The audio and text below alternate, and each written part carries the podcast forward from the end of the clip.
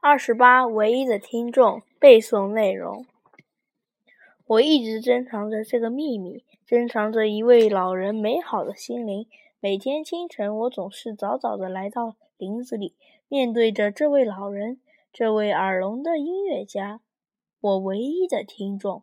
轻轻调好弦，然后静静地拉起一支优美的曲子。我渐渐感觉，我奏出了真正的音乐。那些美妙的音符从琴弦上缓缓流淌着，充满了整个林子，充满了整个心灵。